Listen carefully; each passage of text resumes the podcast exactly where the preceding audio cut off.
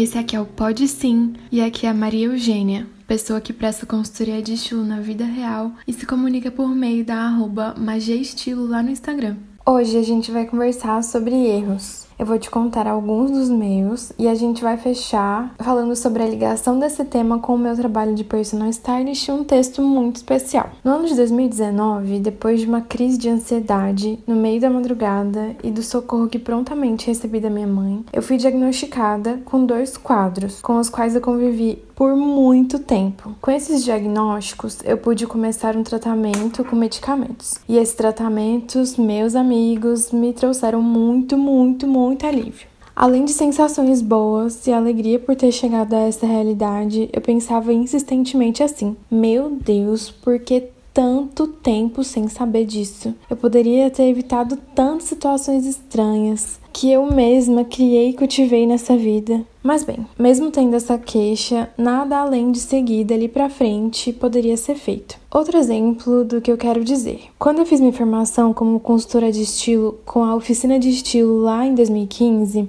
teve a aula sobre análise de coloração pessoal. Nessa aula, a Ferrezende e a Cris Danete pediram para que nós, alunas recém-introduzidas à técnica da análise de cor, montássemos grupos entre nós para que a gente pudesse exercitar o teste que a gente tinha acabado de aprender. Eu só me lembro lembro que na minha vez de ser analisada pelas colegas, teve um espanto unânime e uma resposta clara foi dada que eu era inverno verdadeiro. Pronto. Eu amei aquelas cores, a realidade que agora eu adotaria e o significado das cores, da harmonia da qual eu, eu passaria a fazer uso. Bom, daquele dia em diante eu atendi algumas clientes lá em São Paulo, também a minha família aqui em Goiânia, mas logo decidi voltar a procurar emprego. E eu passei quatro anos longe do tema da consultoria de estilo. Corta a cena, voltamos de 2015 para o ano de 2019 e eu estou voltando a ativar esse assunto assunto da consultoria de estilo, os contatos, estudos, eventos, tudo mais. Voltando a aguçar meu olhar e percepção para as ferramentas como quais?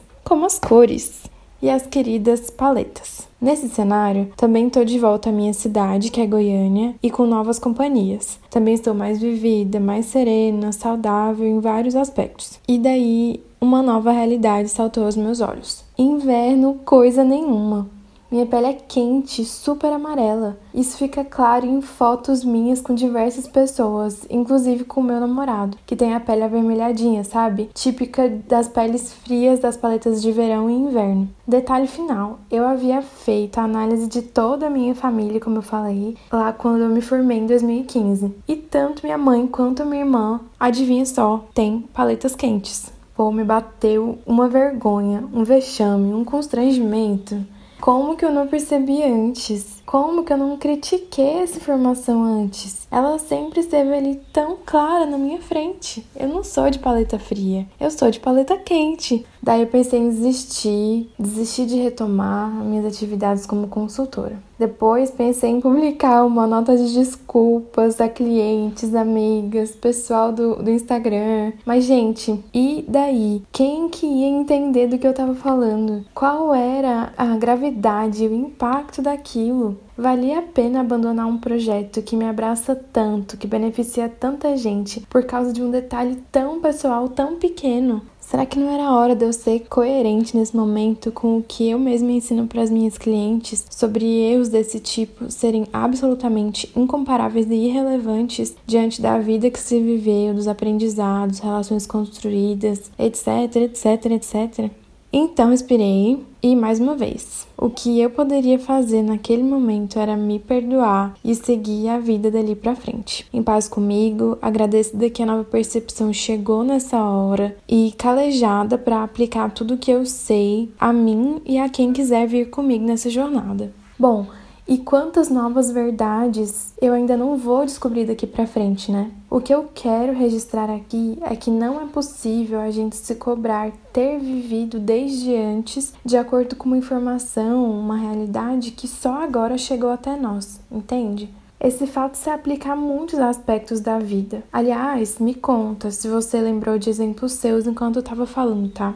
Então, além de se aplicar a vários aspectos da vida, Esse fato, né, essa dinâmica também se aplica à transformação, à educação que um processo de personal stylist oferece. Porque as informações que entregamos são obtidas de você, da cliente, de observar. Elas estão com você, estão com a cliente, entende? A pessoa carrega essas informações e a profissional vem, observa e dela extrai recomendações, por exemplo. As informações estão lá, só não foram lidas ou vistas, elaboradas e executadas de um jeito que colabora com as intenções da cliente. E é sim revolucionário e também muito positivo, a ponto de não adiantar se lamentar, como aí nos meus dois exemplos citados aqui, do porquê que por tanto tempo eu segui por outro caminho, o caminho entre aspas errado. Bom, Acredito que eu já me fiz clara e agora a gente vai ao texto final.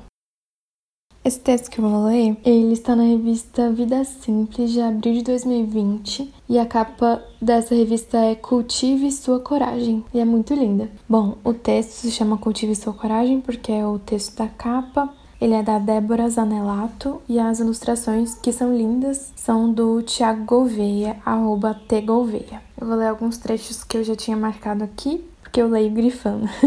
A nossa cultura carrega uma profunda dificuldade em lidar com o fracasso. A nossa sociedade hipervaloriza o sucesso, mesmo no fracasso. Então, as histórias que ouvimos nos livros, filmes e novelas são histórias de superação, de pessoas que, se fracassaram, fizeram do fracasso um trampolim para o desfecho feliz. E o problema é que essa noção de fracasso que dignifica, de falha como caminho para algo maior, pode ser bastante opressora. As conquistas são recheadas de pequenos fracassos, não porque são como um trampolim, mas porque simplesmente fazem parte de qualquer processo. Nutrir uma resiliência diante dos desafios também é parte dessa caminhada. Se há a coragem em arriscar coisas novas, também é preciso a mesma coragem para perseguir aquilo que se deseja, mesmo quando as dificuldades começarem a surgir. Daí, esse sentimento estar relacionado à nossa capacidade de suportar frustrações, perdas e todas as vicissitudes da vida. O destino de cada um de nós tem, naturalmente, elementos trágicos. Aí mais pra frente tem um outro trecho. A conclusão é que aqueles que acreditam que suas aptidões podem ser desenvolvidas e que as falhas fazem totalmente parte do processo, acabam por serem mais motivados a seguir em frente e a realizar os seus objetivos. Coragem, por fim, está intimamente ligada à tolerância de errar,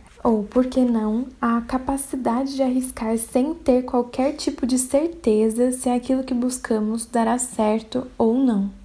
Pessoal, é isso. Eu espero ter feito clara a realidade que eu queria trazer para vocês, compartilhado um pouco do que eu aprendi com situações que foram muito transformadoras para mim e que me geraram um lamento que eu acredito ser normal e que muitos vivem. E eu tô aqui para escutar os retornos de vocês, as histórias de vocês que vocês podem ter lembrado durante esse episódio. Até semana que vem. Por hoje é só. Se quiser, pode sim me acompanhar por aqui pelo Instagram Magia Estilo, buscar aprofundar suas referências e confiança para questionar e fazer o que você tinha aprendido que não poderia. Beijo!